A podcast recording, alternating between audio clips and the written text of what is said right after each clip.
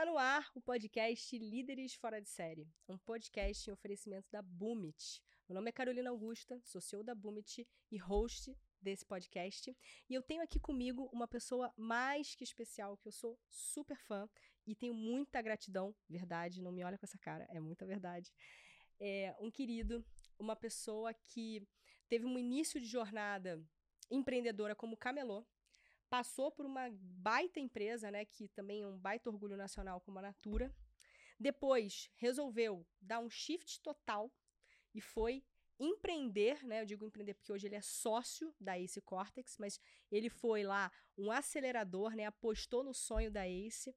Ele trabalhou comigo no desenvolvimento do que é a Boomit hoje, então tem uma gratidão imensa, né? Porque foi o LG junto com o time da Ace, né, que investiram na Boomit, que ajudaram a gente a transformar o que era uma ideia ainda mal construída, né, e tudo mais, num negócio hoje que já impactou mais de 15 mil empreendedores. Então, eu tô super feliz de ter aqui uma pessoa que eu tenho muito carinho e admiração, Luiz Gustavo, LG da Ace, LG. Seja bem-vindo. Muito obrigado. Eu adoro esse Luiz Gustavo. Luiz Gustavo. Essa carioca em São Paulo, o Brasil e o mundo inteiro.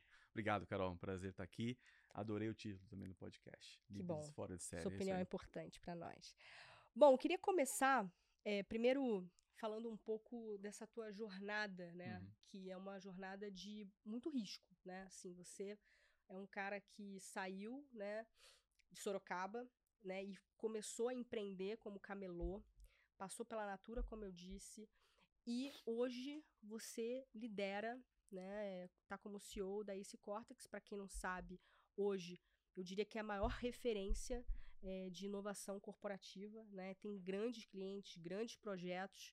E como é que é vender, né? Na rua ali, meio a lá Silvio Santos, e chegar para negociar com grandes corporações, né? Qual é a grande lição assim que você traz de vida para quem está nos ouvindo hoje? Boa, tem bastante coisa aí, hein, Carol?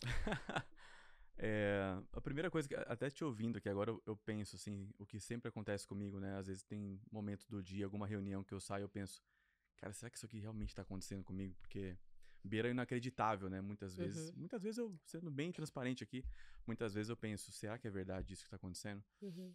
Mas vamos começar do começo, então. A história do camelô é porque é o seguinte, né? É, família bem simples, é, morava aqui em Osasco, meu pai, metalúrgico, foi transferido para Sorocaba, numa uma, uma, fábrica em Sorocaba. E aí eu era bem pequeno, é, comecei a estudar lá. Meu irmão também é mais novo que eu, começou a estudar lá. E a gente tá. basicamente passou a vida toda lá. Os meus pais moram lá até hoje, meu irmão mora lá até hoje. E eu vim para São Paulo faz dez, um pouco mais de 10 anos. E ser camelô não era uma opção, na verdade. Era o que uhum. tinha, né? não era, não tinha opção A, opção B, opção C, era o que tinha. E naquela época o que eu, o que eu mais queria era trabalhar trabalhar. Então, assim, o meu primeiro trabalho, entre aspas, que a minha mãe indicava era Carpi Quintal. Na, na Carpi, a gente morava num condomínio, é, como que chama hoje? Eu não sei o nome hoje, mas era um condomínio... Um conjunto habitacional. Conjunto habitacional, exatamente. Sim, mais simples, melhor com, expressão. Com, com várias, é. vários prédios. E era rua de terra. Eu sempre falo que chovia mais dentro do que fora de casa, porque tinha um cômodo lá que o telhado não tinha e tal. E aí, muito rapidamente, assim, quando eu comecei a entrar na idade mais de adolescência, eu percebi que para eu ter as coisas que eu queria ter, é, não, não seria dependendo dos meus pais, né? Eu teria que construir para comprar. Né? Era, era racional muito simples mesmo. E aí minha mãe falava, vai carpir quintal na casa de algum vizinho, vai pedir para carpir à frente, etc. Aí depois ela começou com uma outra história que é, você tem que trabalhar em farmácia, porque farmácia vai ter emprego para a vida toda, as pessoas precisam comprar remédio e tal. E eu falava, pô, mas é difícil conseguir um emprego assim do nada, né, com 12, 13, uhum. 14 anos. 13 anos mais ou menos. E aí a minha avó tinha uma, uma lojinha no Cameló, de um lado da cidade, que é o terminal é, onde concentra a maior parte das pessoas que tomam ônibus, né? Terminal de ônibus urbano mesmo. E a minha avó tinha uma barraquinha lá. E aí eu tava indo trabalhar com a minha avó, ou naquela época tinha muitas vans uhum. Que tinha uma, uma profissão, entre aspas, chamada Kombi, né? cobrinha nas combis. Cobrinha? É, lá em Sorocaba era cobrinha, que era a pessoa que ficava abrindo a porta e fechando a porta. Ah, clássico, no Rio de Janeiro no tinha Rio também muito, tinha? Lógico. Então e parava... passa gritando, Isso. né? Isso! Eu achava aquilo muito legal. Madureira, meia, Madureira! lá em Sorocaba era centro da cidade, aí veio pros bairros e tal. Uhum. Eu falava, pô, é. você anda de carro o dia todo, e fica abrindo e fechando porta. E se eu não lembro, na época era mais ou menos, se eu não estou enganado, na época era mais ou menos um real a cada viagem. Um real Eu cada ganhava um real, é. Sim, Você era ia um até o centro da cidade e voltava, um real. Eu falava, pô, consigo fazer aí 8, 10, 12, 15 reais por dia. Pô, tá ótimo pra mim, né? Já, já era ótimo um salário desse com 13 pra 14 anos, né? Já começa aí um impulso de você resolver, né? E, e por, e caminhar por si só, né? Exatamente, exatamente. Então, na minha cabeça era muito isso, assim, é.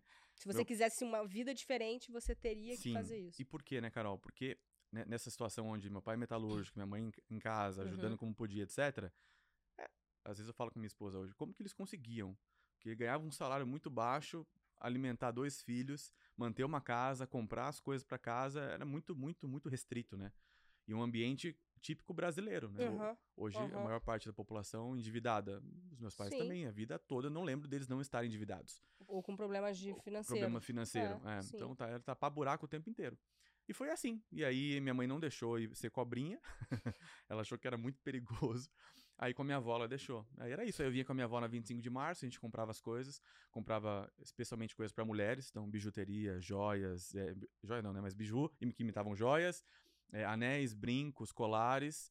E também quando tava na, na novela, sei lá... é, aque- aqueles negocinhos de pôr no Ah, pescoço. as, aquelas gargantilhas. As Você deve ter gargantilhas. vendido também aquele lencinho O da le- Juliana, do, do Terra Nostra. Muito lencinho, mas muito lencinho.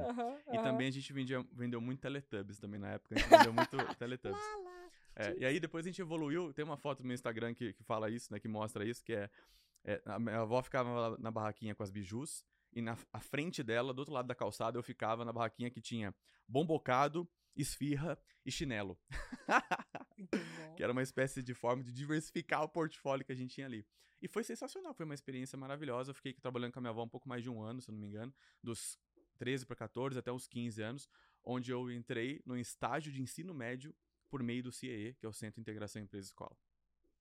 Fiz o estágio na, na, na Associação Comercial de Sorocaba, que eu trabalhava, era mais ou menos assim, estudava de manhã, ia para o SESI, no Alimente-se Bem por um real, almoçava um real, depois eu entrava no trabalho às duas da tarde e até às 10 da noite. A semana toda assim. é, um sábado sim, um sábado não, e um domingo por mês. Era mais ou menos isso. Uhum. Que era na época do crediário, né, gente? Então a Carol ia comprar um sapato lá na loja e ligava lá, oi, boa noite, aqui é o Luiz Gustavo. Ô, tudo bem? Aqui é o fulano de tal da loja Sapato XPTO. A Carol tá aqui, falei, ótimo, me passa o RG da Carol, o CPF da Carol, colocava lá no sistema, ó, a Carol tá com crédito liberado, pode vender pra ela. Às vezes a pessoa, a pessoa tava com o nome no SPC, eu tava com o nome no Serasa, Uhum. aí ficava com restrição de crédito, ele não vendia. Olha. Era isso. É das duas da, das duas da tarde às 10 da noite, eu fiz isso por mais de um ano. Até que eu me formei no ensino médio, entrei na faculdade de engenharia de Sorocaba com bolsa, Lembro né? Fui, fui bolsista Uhum. e fiz cinco anos de engenharia elétrica. E aí depois, Natura. Aí no, aí no primeiro ano da faculdade de engenharia, eu saí da associa- associação comercial porque eu era estagiário de ensino médio. Aí fui trabalhar com meu pai na serralheria, né? Aquele, esse trabalho de caldeiraria, serralheria. Tá. E eu fui ser ajudante dele lá de solda, de soldador. Olha, tô abrindo aqui pra você Porra! geral. Adorando. Mas essas estruturas metálicas, de, desde postos de, de combustível até uma, uma academia, por exemplo.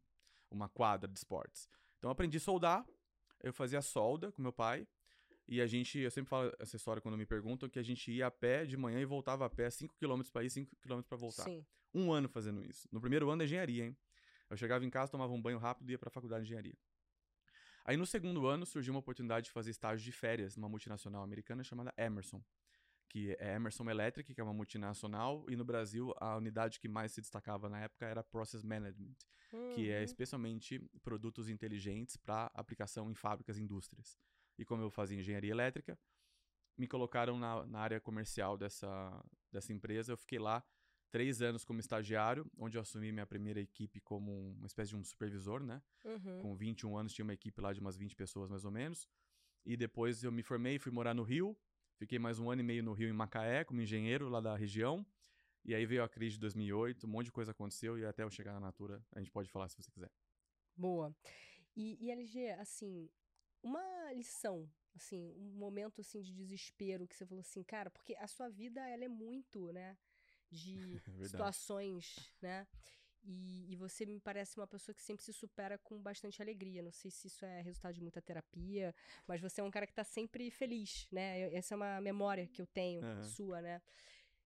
me conta, assim, teve um momento, assim, que você falou, cara, quero largar tudo, quero, sei lá, quero sumir? Serve ontem? Ontem. ontem, ontem à tarde, na reunião com o Pedro. Ontem à tarde. é...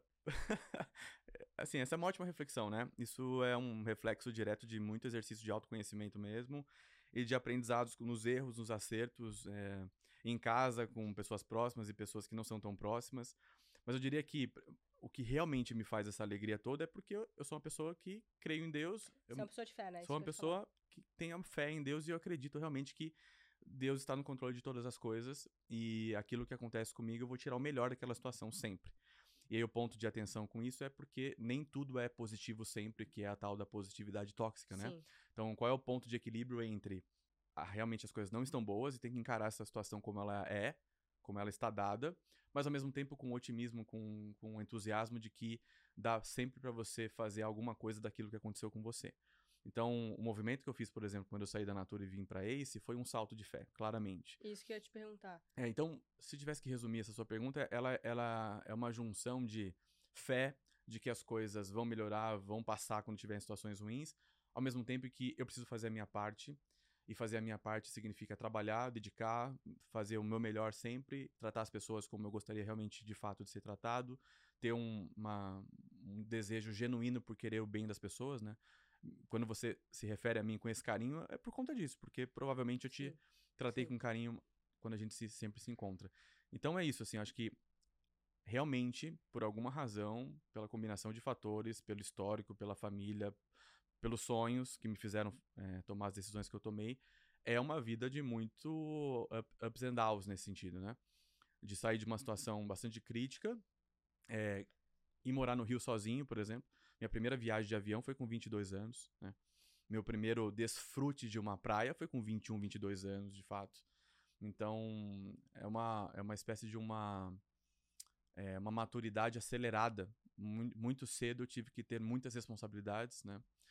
É, desde com os meus pais, né, de ajudá-los, até com a minha família, que eu sou casado há 10, quase 10 anos, há 9 anos. Então, é um, é um misto de sempre buscar mais responsabilidades, eu amo o desafio, sou realmente orientado ao desafio. E, ao mesmo tempo, como que eu consigo construir uma rede que está uhum. acessível perto de mim, não, não necessariamente com familiares, porque a grande maioria não são familiares, mas de pessoas que eu me identifico. Você, por exemplo, é um exemplo disso. A gente, a gente se conheceu há sete anos, mais ou é, menos. por aí. Foi em 2017, a, né? E a vida está seguindo, cada um seguindo o seu caminho, mas a gente sempre... Sempre está em contato. Tá em contato. Sim. Então, eu acredito realmente nisso, assim, no, no desejo genuíno em contribuir com o outro e a consequência natural da vida vai, é que as coisas prosperem. Muito legal. Quando você fala para mim que ir para isso foi um ato de fé, né? E, e, eu me lembro que você, né, foi nosso acelerador, né? Para quem não sabe, né? Era como, como se fosse uma uma babysitter, né? É. Uma babá. Não, brincadeira. Não, não era babá. Mas era para quem não sabe, um a, Ace, enfim, a Ace maior aceleradora do Brasil, hoje, enfim, é um fundo, tem a Ace Cortex, né, virou um, um negócio em grande proporção. Mas eu fico imaginando um pouco os bastidores, né? Eu acho que provavelmente você foi, né, já entendendo que aquele projeto era maior do que ser uma aceleradora. Eu imagino, você vai me contar. Uhum. E me lembro do dia que a gente se conheceu, né, que a gente chegou lá, eu e Polly, né, é, prontas para começar a aceleração, né, e o quanto que você deu todo o suporte, né, e estava ali realmente torcendo para que as coisas acontecessem. Quando você fala que foi um ato de sorte, sorte não, né, um ato divino, vai, putz, acreditei que a Ace realmente podia entregar alguma coisa para você. Como é que foi o canto da sereia? O que, que o Pedro te falou? O que, que o Mike te falou? Mas assim, o que, que te fez acreditar? Era o propósito? O que que tava por trás daquilo? Porque Sim. você tava, eu, pelo que eu entendi da tua história, você tava legal na Natura, tá. você gostava. Sim. Você também tinha um propósito de conexão, mas assim, o que que mudou nesse processo que fez você falar assim, cara, quero quero esse lugar. E mais do que isso, né? Você foi para lá e hoje você é CEO de um, de um braço que não existia naquela época, totalmente novo uhum. e totalmente próspero hoje. Então é me verdade. conta. Bom, para quem está acompanhando, então vamos é, organizar a, a, narrativa, né? Então, quando eu é, trabalhei na multinacional, chegou em 2008, veio aquela crise global, é, o que aconteceu comigo? É, acho que eu nunca falei sobre isso, é importante, é, já que a gente está falando de líderes fora de série. Exato. tem que, a gente tem que ser líder na dor e na delícia. As dores e delícias da vida, lado uhum. luz e lado sombra, né? Sim. Eu vivi um lado sombra importante para chegar na Natura, que foi o seguinte. Quando eu me formei em engenharia, é, meu chefe na época falou o seguinte, olha, você pode ser engenheiro aqui, ou você pode ir para o Rio cuidar da área é, de, do negócio lá na, em Macaé. E eu decidi fazer esse movimento. Então eu fiquei um ano e meio lá. Macaé especificamente? Especificamente. Tava bombando pré-sal na época. Sim. A empresa abriu uma unidade para atender é, o Rio. Bate especulação imobiliária lá. É. Hoje é. não tem nada, só bola de feno. Mudou muito, né? mas naquela época, isso foi 2000 e... Me formei em 2007, fui para lá em 2008, tá. fiquei até 2009. É, e eu fui com esse desejo de viver coisas novas, né? Porque eu, até então era de Sorocaba, né? Me formei em Sorocaba, morei em Sorocaba, trabalhei em Sorocaba, estudo em Sorocaba. E aí eu fui para o Rio com essa visão de é, crescer profissionalmente. Basicamente era isso e, consequentemente, pessoalmente. Só que veio a crise fortíssima de 2008, empresa americana. O negócio não estava indo tão bem como a gente tinha planejado. E eu voltei para Sorocaba, em 2009. Voltei para Sorocaba numa posição que era uma posição é interessante porque eles não sabiam exatamente onde me encaixar, que eu era engenheiro é, hum. da área de serviços. E aí, como eles gostavam muito de mim, eles me colocaram, sem brincadeira, numa situação de falar com os diretores para eu escolher a área que eu queria ir. Ou seja, eles realmente queriam que eu ficasse por lá. Com né? certeza. Queria abrir uma oportunidade muito grande para mim, e o qual eu sou muito grato até hoje.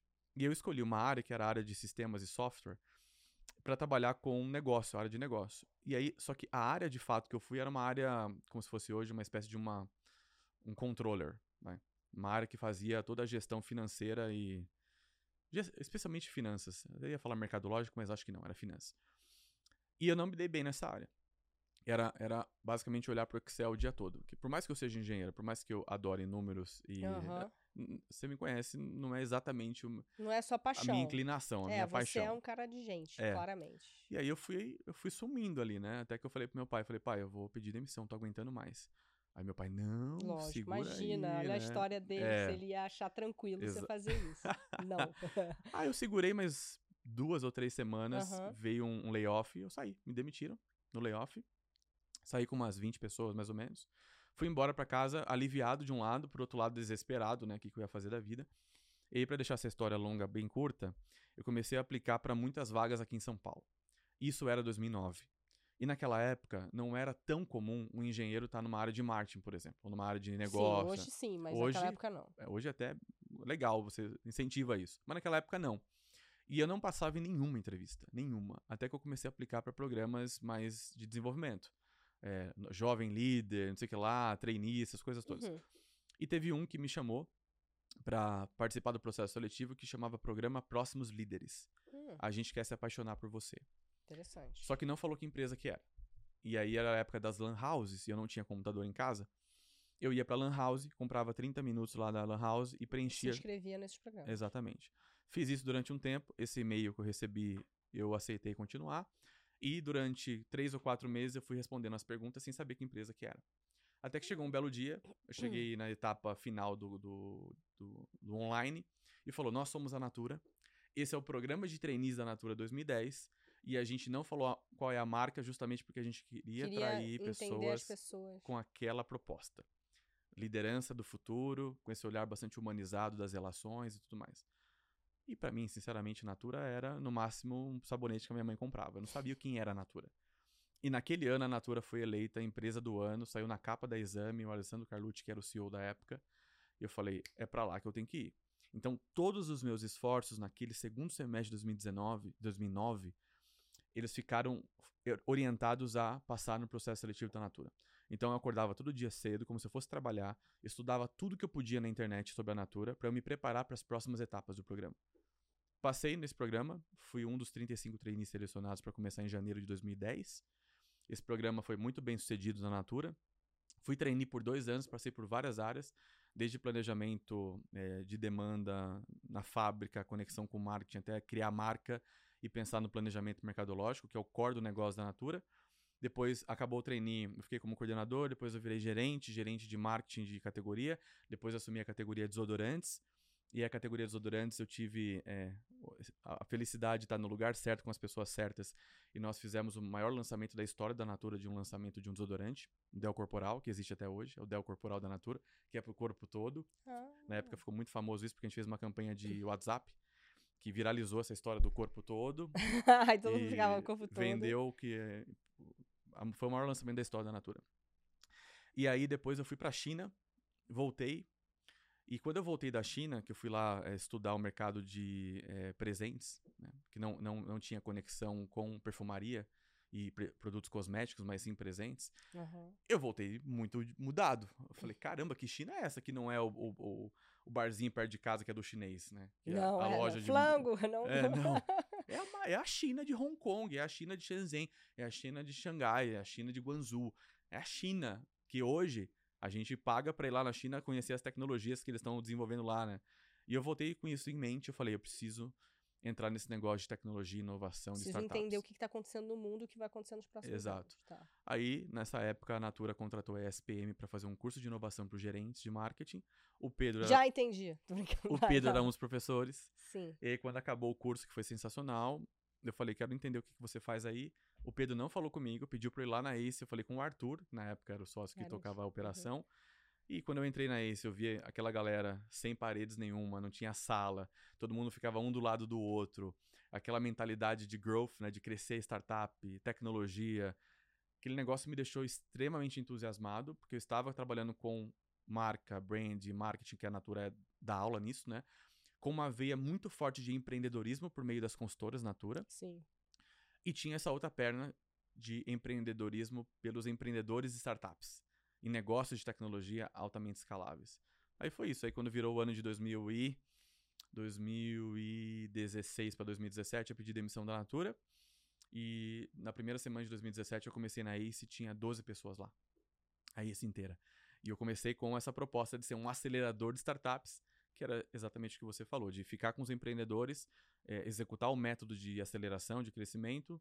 E entre 2017 e 2018 eu acelerei é, sozinho, provavelmente aí umas, sei lá, mais de 100 startups e se juntar todo, porque 2018 depois eu, eu virei responsável pela aceleração do Brasil inteiro, foram mais de 300, 400 startups, eu acho. Muito legal. É. E aí Cortex veio depois como uma oportunidade, né? Foi. O que aconteceu? Cortex é interessante, né? Porque Cortex significa Corporate to Exponation. Hum. É. Aí se nasceu em 2012 como aceleradora de startups. Aí, em 2014, o mercado começou a procurar Ace para se conectar com startups. Então, empresas como a BASF, como a Algar... Tipo, me conta que esse, essa galera é, aí, entendeu? Tá é um fazendo. movimento no Vale do Silício, vocês são aceleradoras. Quero entender.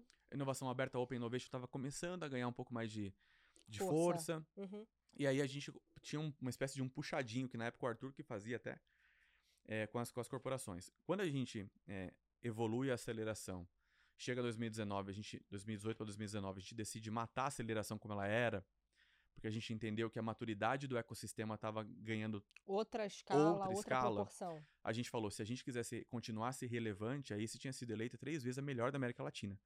Eu a lembro. gente precisa dar novos saltos. Uhum. E dar novos saltos significou criar uma hold, um grupo de empresas, que é o que você citou. Então vamos organizar essa história. A ACE, que era aceleradora, virou a ACE Ventures, que é Early Stage Capital, né? Ela bota dinheiro no early stage, ali, capital semente, empresas que estão no início da jornada. Isso acontece até hoje, são mais de 150 empresas investidas, são 27 M&As realizados, né? 27 exits que a gente fez dos investimentos que a gente fez, mais de 500 startups aceleradas presencialmente, mais de 3 mil aceleradas é, de maneira online e digital. Esse negócio existe e ele é muito bem sucedido, ele é próspero, ele tem uma, uma, um renome, uma marca, uma reputação no mercado muito grande. Aí a gente hum. cria em 2018 oficialmente a Ace Cortex, que é uma consultoria de inovação, que eu já falo mais sobre ela. Aí o grupo tem uma, uma boutique de M&A, que chama Ace Advisors, que é do lado do sell side, ou seja, é o lado do empreendedor. Se o empreendedor quer vender sua startup, ele procura a Ace Advisors e a gente ajuda ele a vender esse negócio para uma empresa. A gente tem hoje mais de 10 mandatos sendo executados e a gente já fez algumas vendas do ano passado para cá. Se a gente já tinha feito isso para a gente, por que não colocar isso para o mercado? Foi esse o racional. A gente criou uma gestora de fundos de CVC, de Corporate Venture Capital, que ela basicamente faz a gestão de fundos para corporações que querem investir em startups. A gente tem a escola, que é a Future Dojo, que o objetivo ali é desenvolver é, competências e habilidades relacionadas com a temática inovação, intraempreendedorismo em Sim. escala, né? Especialmente para médias empresas, tem grandes também, mas especialmente médias empresas, e o Cortex.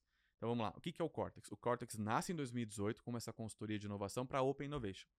Ele nasce com soluções para conexão com startups. Uhum. e squads. Lembra que os squads bombaram Lembro, naquela época? lembro. Muito bem. 18 19 foi assim. 2020, eu vou pro Cortex para tocar a área comercial. Então eu fiquei os dois anos como acelerador, 17 e 18, sendo que em dezembro de 17 eu me torno sócio. 2018 eu assumo a aceleração do Brasil. Em 2019 eu saio da aceleração e assumo o marketing da ACE. Eu lembro disso. Lembra? Foi um ano de Lembro, marketing. Eu lembro. para desenvolver essa, esse racional, essa ideia junto com os sócios. E aí, quando entra no ano de 2020, que chega a pandemia, foi um, foi um desespero total, né? E aí, eles me convidam, os sócios, Pedro e o Mike, especialmente ali, é, o Arthur estava na época também, me convida a assumir é, esse Cortex na área comercial. O Vitor estava na época, enfim, você conheceu a, a turma lá. Uhum. E aí eu assumi como head de vendas, né, de, de business development. E o ano de 2020, com todo esse sacrifício de, de trabalhar online, que a gente não tinha time todo online, e trabalhar com pandemia, a gente conquistou, se eu não me engano, quase 50 clientes novos, Olha. só no ano de 2020.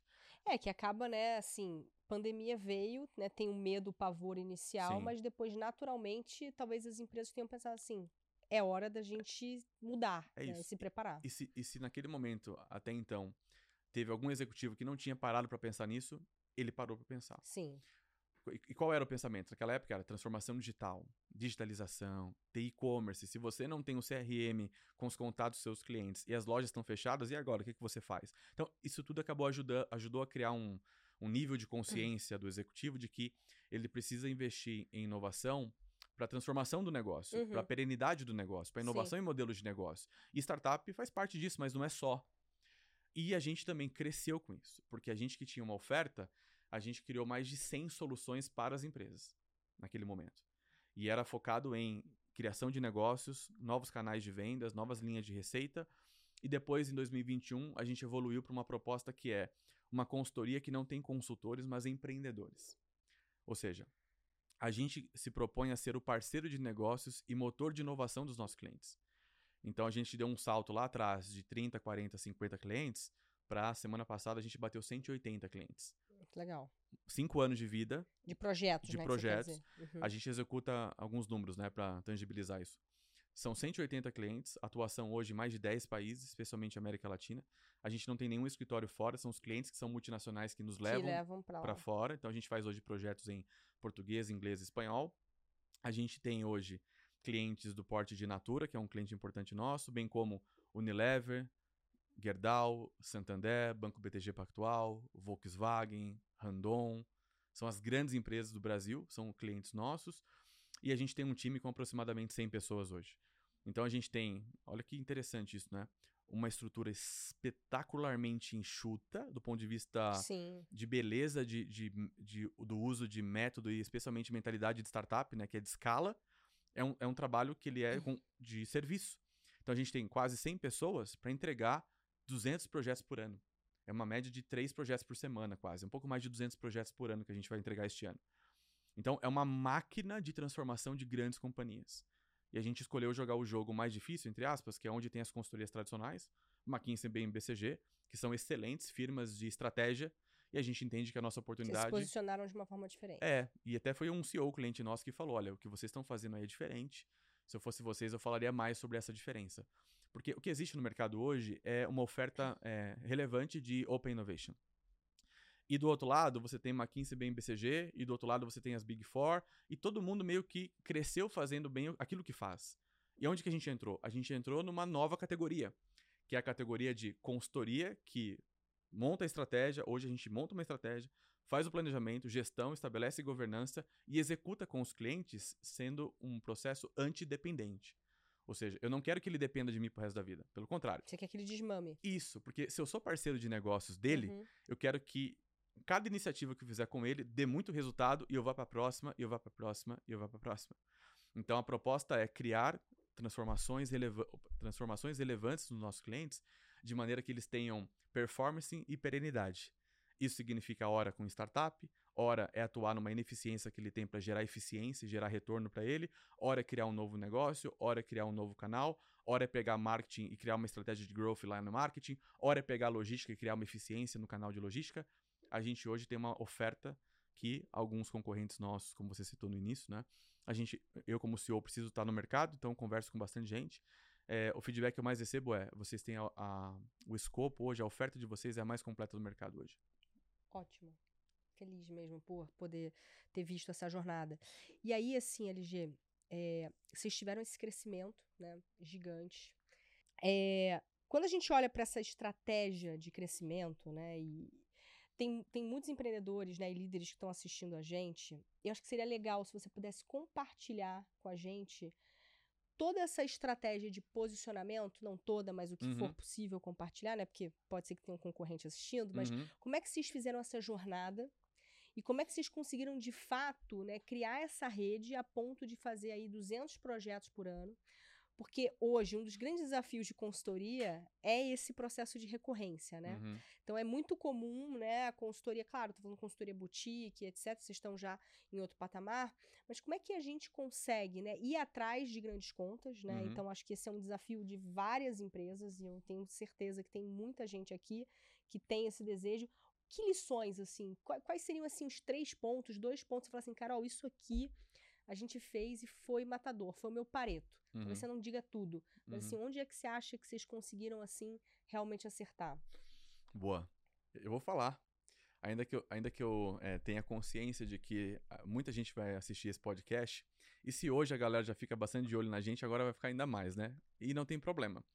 É, só um parênteses aqui, tem um, uma vez a gente fez um trabalho com um dos principais empresários do Brasil, não vou dizer o nome dele porque eu não sei se ele ficaria feliz em contar essa história, mas ele falou assim, ó, podem copiar tudo que a gente é, mas só não pode copiar quem a gente é. Exatamente. Então, então posso falar aqui Porque tranquilo. daqui a, assim, isso a gente está falando de uma história de um ano, dois, três atrás, né? Vocês já estão agora é. pensando nos próximos dois, três anos, então... É, a gente acabou de montar um plano nos próximos três, exatamente. Exato.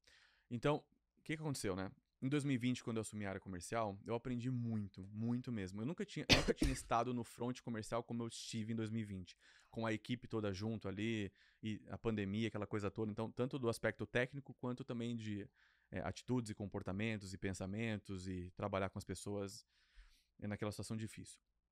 Quando chegou em dezembro, eu assumi como CEO Aí a Milena, que era uma pessoa que estava no time, é, virou sócia junto comigo, ela é a COO, né, a Milena Fonseca. E a gente. A gente montou o nosso time ali, que tem o Matheus como o Head de Business Transformation, tem o Kim, que é a gestão do portfólio de projetos, e a Luana, que é de Cultural Transformation, que é a nossa área de cultura. Então, esse time de liderança é, é o time que toca o negócio até hoje. Então, o que eu vou falar aqui agora não é mérito meu, é o mérito do time. Né? Eu, tô, eu, sou aqui um representante de um time. Né? Não, não entendam que é alguma coisa genial, nossa, como ele é espetacular, vai ser o meu guru. Não é isso. É um trabalho de time, gente Sim. boa de gente boa e a gente constrói juntos.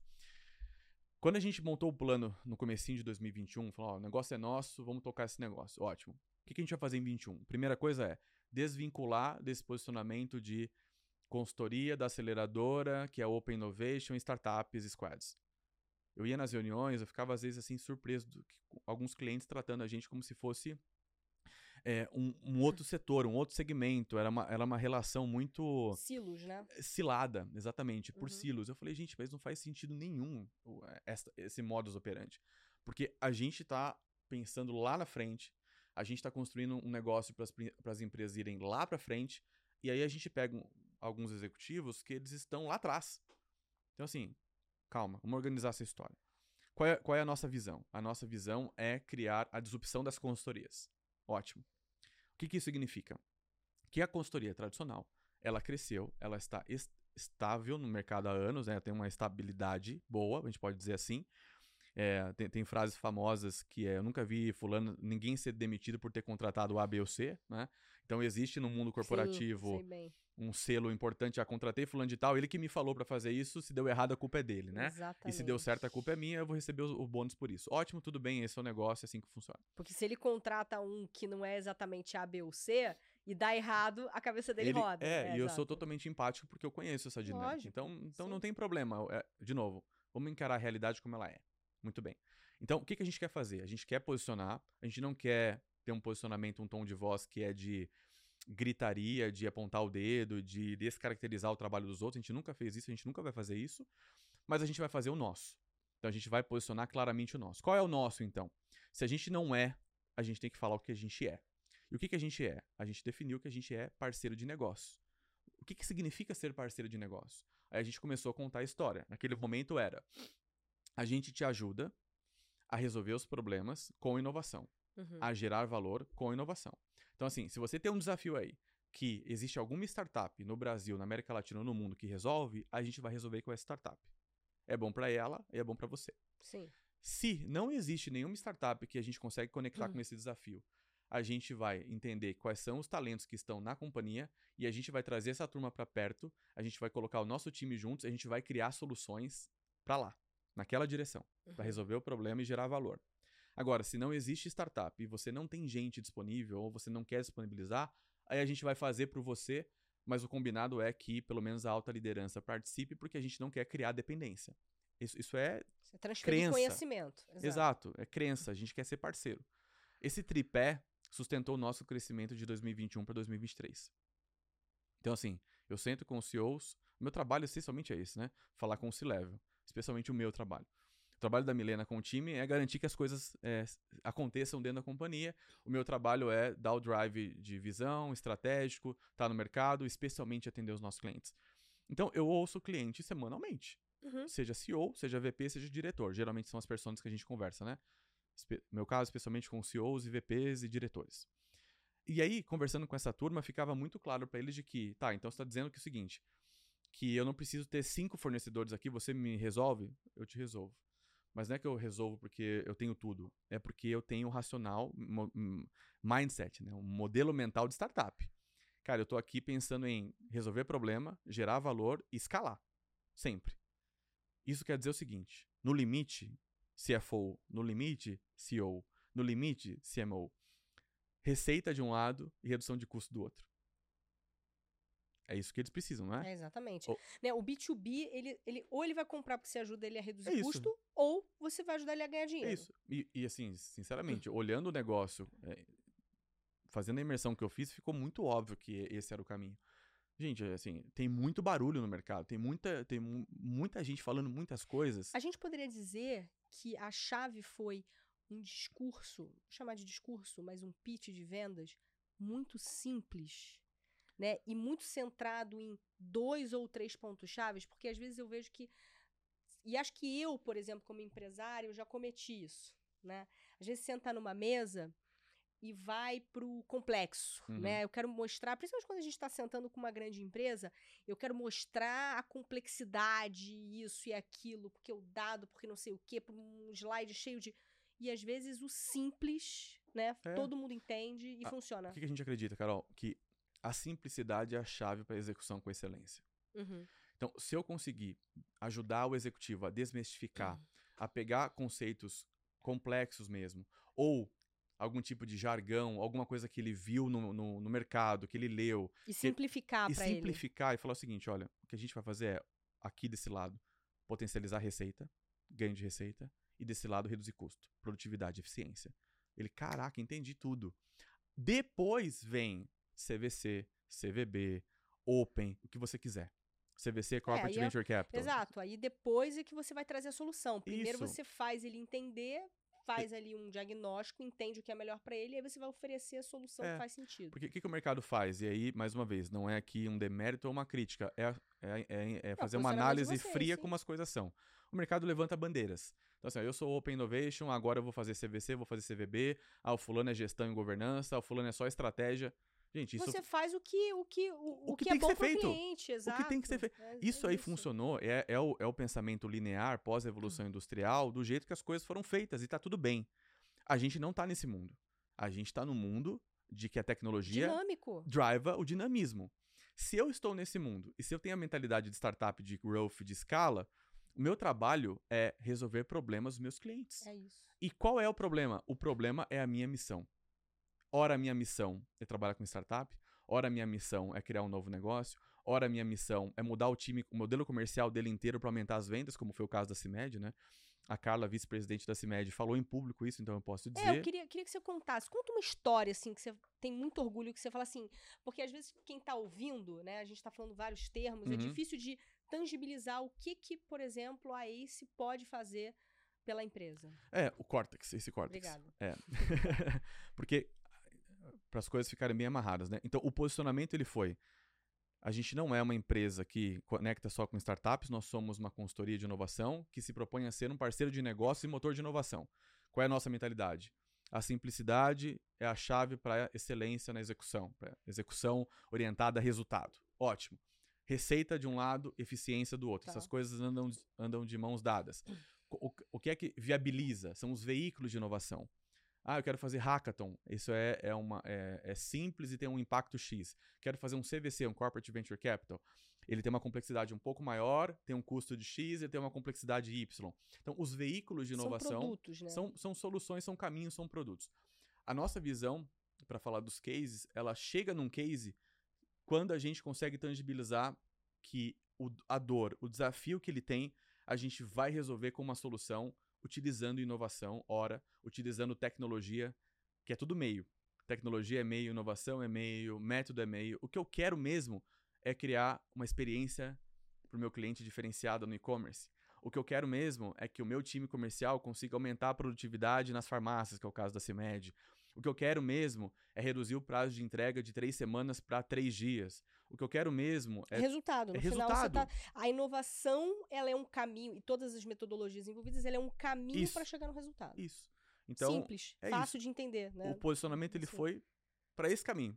A gente fez isso em 2021, 2022 e 2023. Agora a gente bateu 180 clientes fazendo exatamente isso, com esse approach. A diferença é que este ano a gente tem soluções que vão de estratégia à execução de ponta a ponta, que a gente chama de end-to-end, né? Cases. Eu posso falar aqui os públicos, né? Porque o que, que acontece nesse negócio? É típico de B2B, é, estratégico, né? A gente tem NDA praticamente em todos os projetos. Claro. Porque como quase todos eles têm um caráter eh, confidencial, enfim, Sim. a gente não pode ficar falando. Mas o que, que dá pra falar? O caso da CIMED, aproveitar que a CIMED tá bombando no mercado, a Carla é, um- é- é uma super... É um super destaque no TikTok, no Instagram, etc. Uhum. Mas a CIMED, o que é legal, é, é a terceira maior farmacêutica do Brasil já. É uma empresa de dono, né? O João Adib toca o negócio como CEO, a Carla vice-presidente e os filhos estão no negócio Empresa familiar. uma empresa familiar.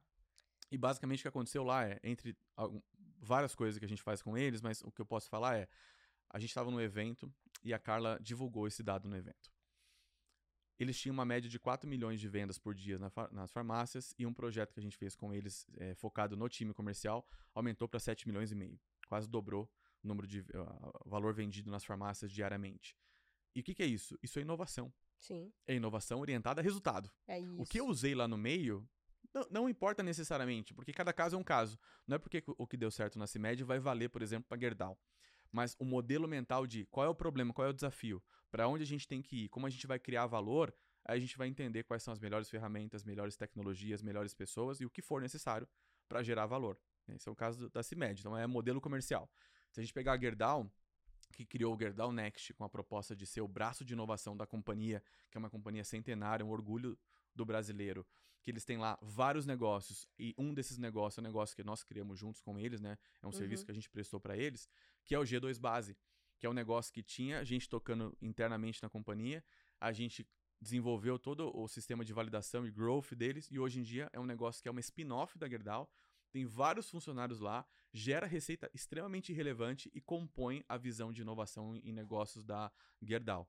Então, assim, um exemplo que é a criação de um novo negócio, que, que é um nível de complexidade, um nível de energia e um nível de, de energia que você tem que colocar, né, uma intensidade de pessoas, Uhum. e do outro lado, uma inovação em modelo comercial que quase dobrou a receita diária da companhia. Então, a pergunta é: qual é o desafio que você tem?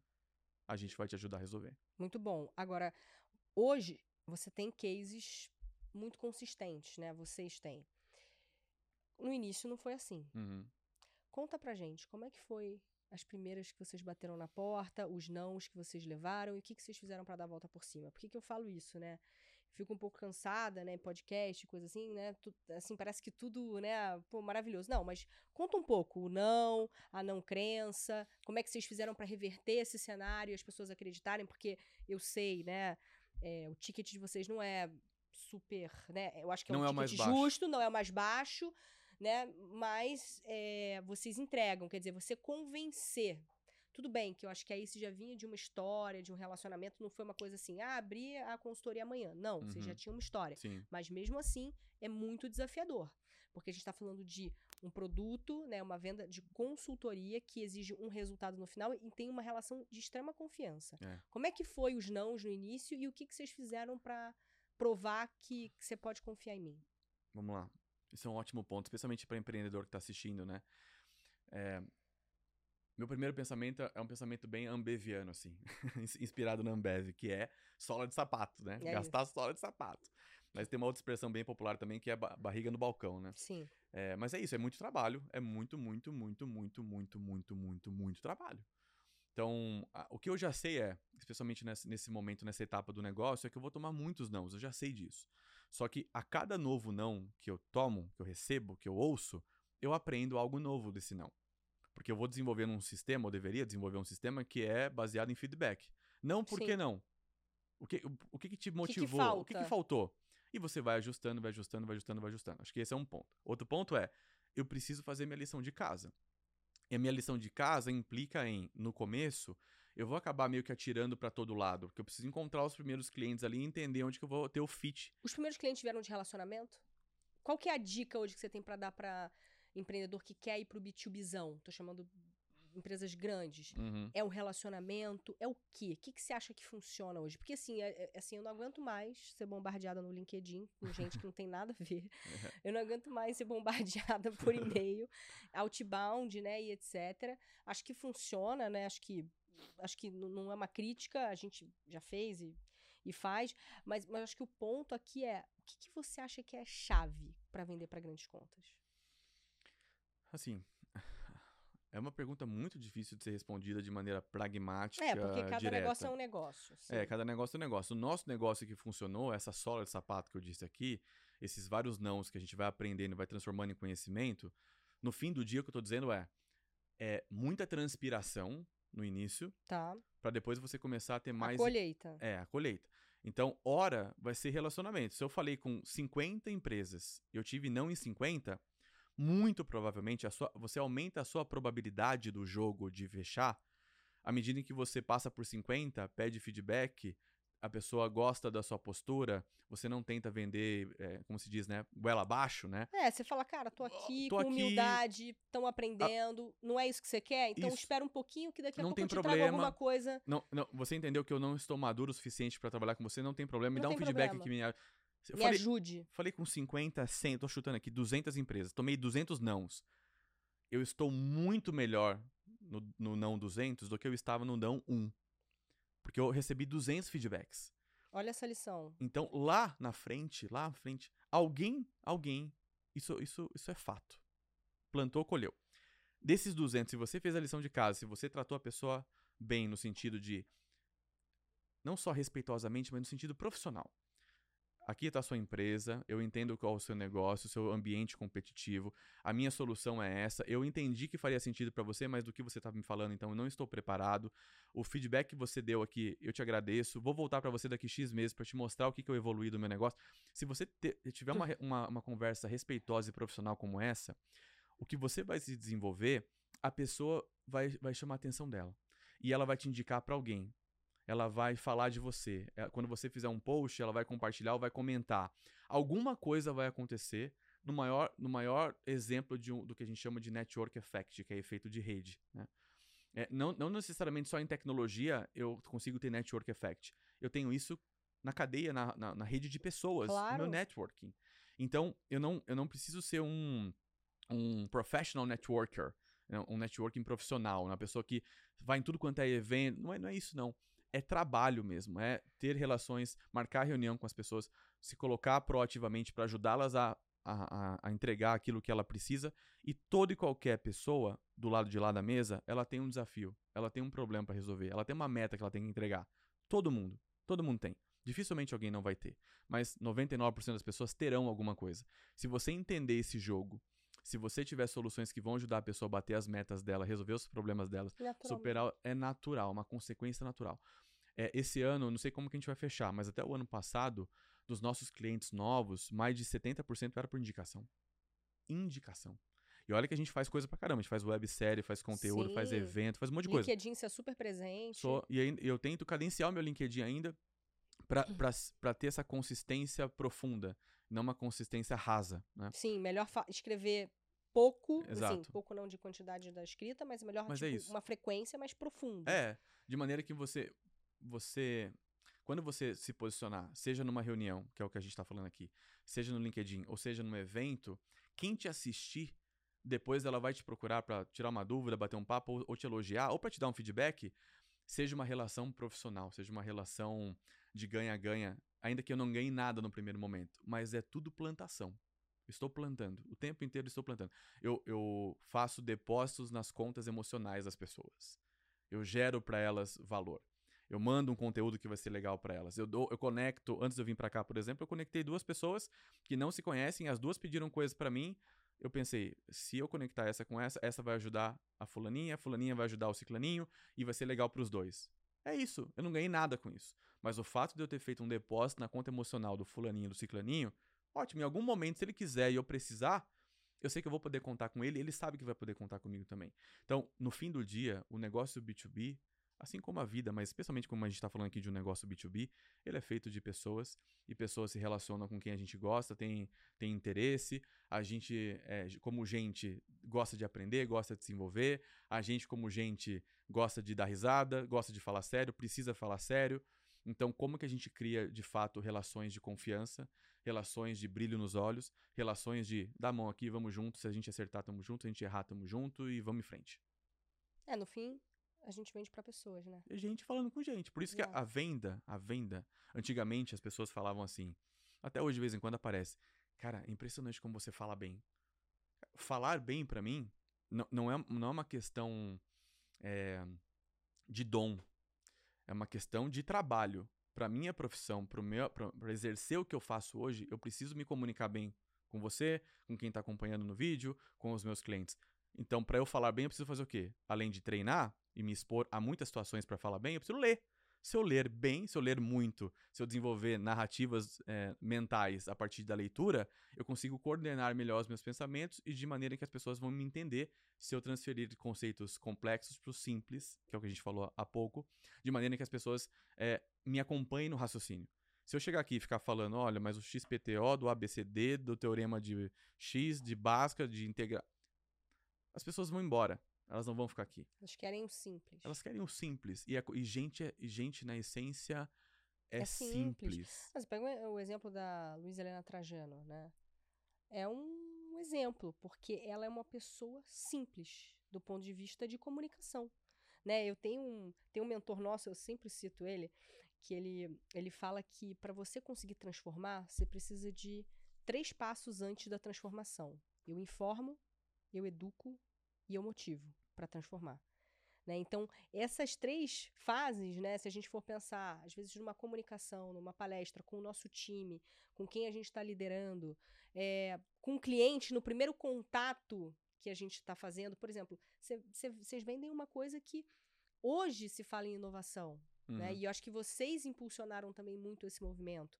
Né? Mas se a gente for pensar quatro anos atrás, inovação era bem aquilo que você falou né? Uma coisa assim que talvez até um pouco rasa, que não era uhum. conectada a resultado. Muito também a ver com esse movimento que a gente está vendo hoje na área de gestão de pessoas, que a gente uhum. acompanha muito nas empresas que a Bomit mentora, que tem empresas que faturam meio bi, que tem departamento pessoal, que não tem a área de DHO, não, não tem a parte de avaliação de desempenho, é. não tem. Então, hoje, pós-pandemia, começa um movimento de entender que eu vendo melhor se eu tenho pessoas engajadas, bem contratadas, recrutadas, treinadas e desenvolvidas. Mas isso, antes da pandemia, se você pegar aí, né, portfólio de startups, é muito comum ser a última área que se coloca alguém. É, é muito comum. Sendo que, obviamente, é um profissional que você vai colocar alguém sênior, difícil, porque é caro você colocar. E às vezes a startup prefere contratar um head. Uhum mas o ponto é, chave é a gente pensar nessa máquina de pessoas. E aí eu encaixo numa pergunta que eu tenho para te fazer. Você tem um baita desafio. Porque o seu produto, né, o produto de vocês é um produto extremamente intensivo, no DNA das pessoas, né? Nesse modelo mental, que tudo bem tem uma relação com a cultura, mas você precisa de gente qualificada. Uhum. Né? E o Brasil, a gente sabe o quanto é difícil né? a gente conseguir gente qualificada, preparada para entregar esse tipo de projeto audacioso né? e muito corajoso que vocês fazem. E aí, o que, que, você, que, que você pensa em relação a isso? Baita desafio. Gigantesco. Um exemplo que é, tangibiliza muito bem isso é o seguinte, né? A gente tem um, um, encontro que a gente faz com, com alguns clientes de tempos em tempos que a gente chama de Cortex Club, hum. que é só para convidados e, e, quase sempre para C-level, né? Então é o CEO, o VP o diretor. Tá. E a gente fez um esse mês e na minha mesa ficou lá um, o responsável por tecnologia de uma marca super é, relevante do, do, setor de é, carros, é, uma marca bem premium. Aí tinha um vice-presidente na minha frente de uma indústria química e tinha uma diretora de uma indústria de óleo e gás.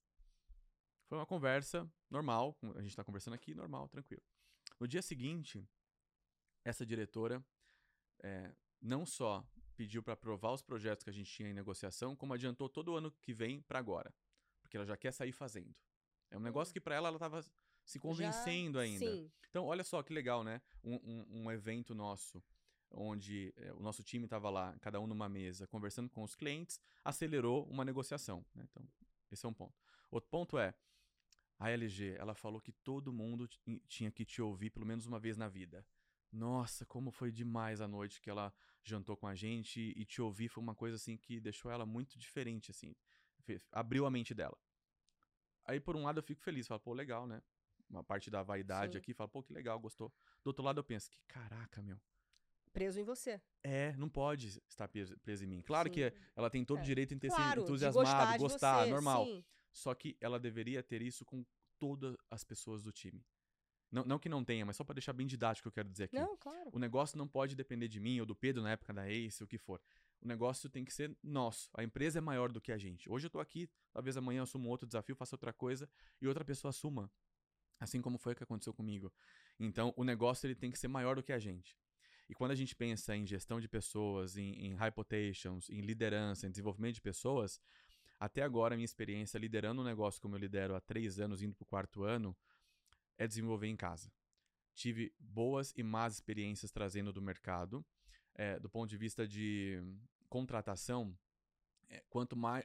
No meu caso, né? Como não é uma grande empresa, então no meu caso, que eu tenho aproximadamente 100 pessoas no time, e nós somos uma empresa em alto crescimento, é, grandes figuras de mercado não necessari necessariamente se adaptam a esse ambiente. Então tem uma coisa aqui que é o fit cultural. O fit cultural tem, é uma via de mão dupla mesmo. Sim. Ele é muito bom. Por outro lado, se você não cuidar, você acaba não, não investindo na diversidade, né? Ficar todo mundo igual. Todo mundo igual. É, Robozinho. Robozinho, então ponto de atenção. E, e eu adoraria conseguir ter gente muito boa de mercado é, em altas posições.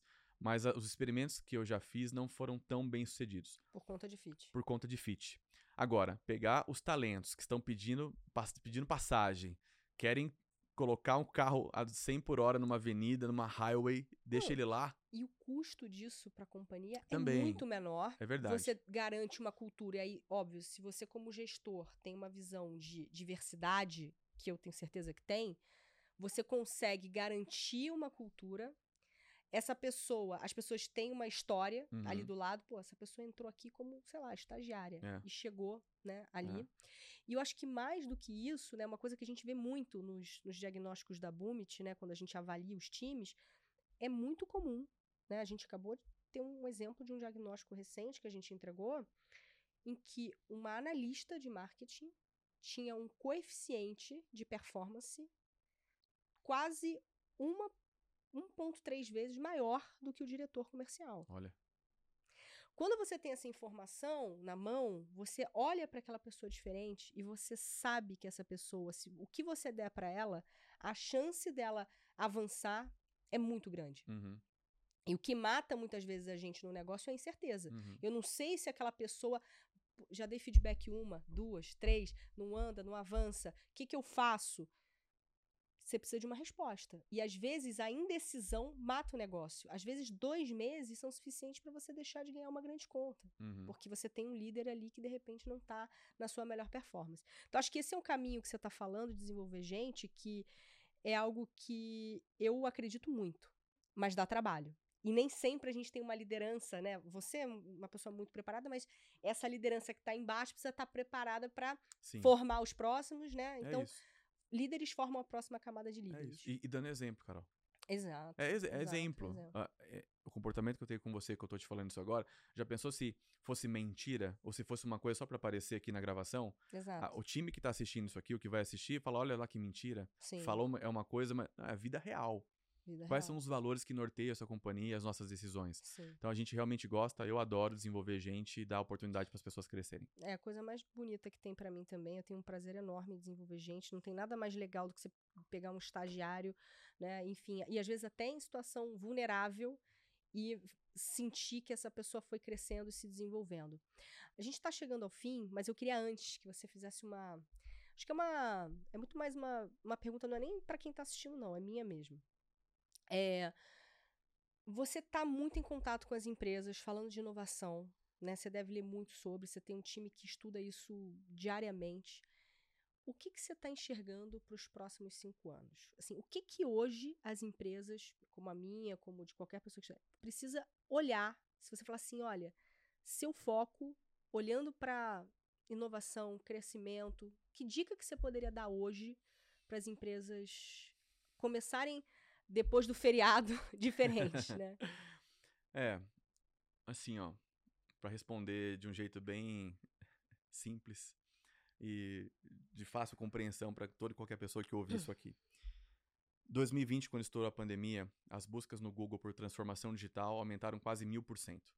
Ou seja, o termo, a expressão, a, palavra, a combinação de palavras transformação digital ganhou uma, uma, uma proporção muito grande na imprensa, nas empresas e tudo mais ao mesmo tempo que organizações exponenciais, uhum. ao mesmo tempo que startups e tudo mais. Acho que, de um lado, é tomar cuidado com as buzzwords, com as modas, o que deu certo no Spotify vai dar certo aqui, o que o Google faz, vou fazer aqui. Tomar bastante cuidado com isso.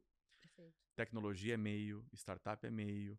Ah, eu tenho AI. Qualquer pessoa, entre aspas, pode ter AI é, hoje. Agora, isso não é diferencial. Tem... Exato. Então, tomar cuidado com isso, de um lado. Como usa, Como né? usa especialmente para grandes corporações, é mais interessante a aplicação do que a criação de tecnologia. Então, acho que esse é um ponto. Do outro lado é mentalidade de resultado, de performance, de perenidade. O que é que a empresa precisa? O que é que a sua área precisa? O que é que você precisa para entregar crescimento? Para entregar uma experiência melhor para os seus clientes, para crescer receita, para criar novas linhas de receita, para ter uma visão de plataforma de negócio mesmo e capturar valor em toda a jornada do seu cliente, para fazer mais com menos, para fazer melhor, para fazer de uma maneira mais produtiva, ou seja, resultado. Uhum. O que é que você precisa fazer para levar a empresa para os próximos 3, 5, 10 anos de crescimento, que a partir de agora você já tem que executar. Não dá para dar feijoada para bebê recém-nascido. Qual é o seu nível de maturidade? Onde que você está? Para onde que você quer ir? E a partir disso entender onde é que eu vou colocar as minhas apostas. Criar mecanismos de executar com excelência, ao mesmo tempo que eu tenho é, partes específicas, momentos específicos, áreas específicas para experimentar, testar, errar, gastando pouco, e a partir do momento em que eu tiver é, razoavelmente direção do que fazer, colocar esse investimento para o negócio crescer. Então é isso. Orientar a companhia para performance, para perenidade, usando receita, usando eficiência e, e esse arcabouço, esse, essa caixa de ferramentas que o mercado disponibiliza é tudo meio. No fim, eu preciso vender mais, entregar uma experiência melhor, reduzir custo, ter mais isso, performance. Empresa é empresa. Empresa é empresa. É isso, muito bom. LG, queria que você deixasse palavras assim para quem está nos assistindo, imitando o Silvio Santos. Uma oi. Ele é o melhor imitador do Silvio Santos. Você está certa disso? Eu estou. Eu posso perguntar? Pode. Mas, LG, muito obrigada mesmo. Eu queria que você deixasse palavras finais. Se quiser imitando carioca também funciona. Luiz Gustavo. Luiz Gustavo. É, palavras finais para quem está nos assistindo, né? E deixar teus contatos, né? Sei que você tem uma presença forte no LinkedIn, os contatos da Ace Cortex, né? Enfim, fica à vontade. Uhum. Palavras finais. Palavras né? finais. Finais. Bom, assim, Carol, a gente acredita que é, a gente consegue transformar o Brasil por meio da inovação. O empreendedorismo é um grande potencializador, é, uma grande alavanca de geração de valor para a sociedade. É, a gente não tem a pretensão de, de ser o melhor no que a gente faz. A gente tem a pretensão, sim, de ser melhor da nossa própria versão. Né? A gente não quer superar ninguém, a gente quer superar a gente mesmo. Então, tanto que a gente tem a, a palavra growthaholic, né? Nós Sim. somos viciados em crescimento. Então, a minha versão hoje é melhor do que a de ontem e eu sei que eu tenho que trabalhar para superar a minha versão de amanhã. Então, essa mentalidade de growthaholic, de crescimento, ela tira você de uma competição, é, de um jogo perdido e coloca você na competição de novos jogos com novas regras. em- E você pode criar as próprias regras. você vai criar esse novo ambiente onde você vai performar melhor ante um cenário que era você com você mesmo. Você cria seu tabuleiro. Você cria seu tabuleiro. Inclusive, o Reid Rothman, que é o fundador do LinkedIn, que Uhum. vendeu o LinkedIn para a Microsoft, ele tem uma frase que é: se você continuar como você está, o máximo que vai, ser, que vai acontecer é você ser um campeão num jogo perdido, num lost game. O que você tem que fazer é reinventar, criar novas regras, novos jogos, novos tabuleiros, e aí sim ser vencedor desse, desse novo. A OpenAI criou um novo jogo com AI. Qual é o seu novo jogo? Quais são as suas novas regras? Qual vai ser a sua nova performance? O que é que vai te levar para lá? Qual é o seu sonho? Quais são seus sonhos? Sua visão? Propósito que você quiser chamar? Fé de um lado, execução e trabalho duro do outro e vamos em frente porque tem muita coisa para fazer. Maravilhoso, LG. Muito obrigada. Para mim, sempre inspirador poder bater esse papo com você. Acho que hoje, né, a gente nunca foi tanto em detalhe assim da tua história, né? Muito orgulho de poder ter você assim como como parceiro mesmo de jornada, né? E, enfim, conta comigo sempre. Te agradeço muito pelo seu tempo, que eu sei que é corrido.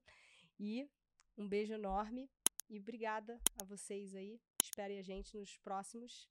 A gente se fala. Um abraço. Tchau.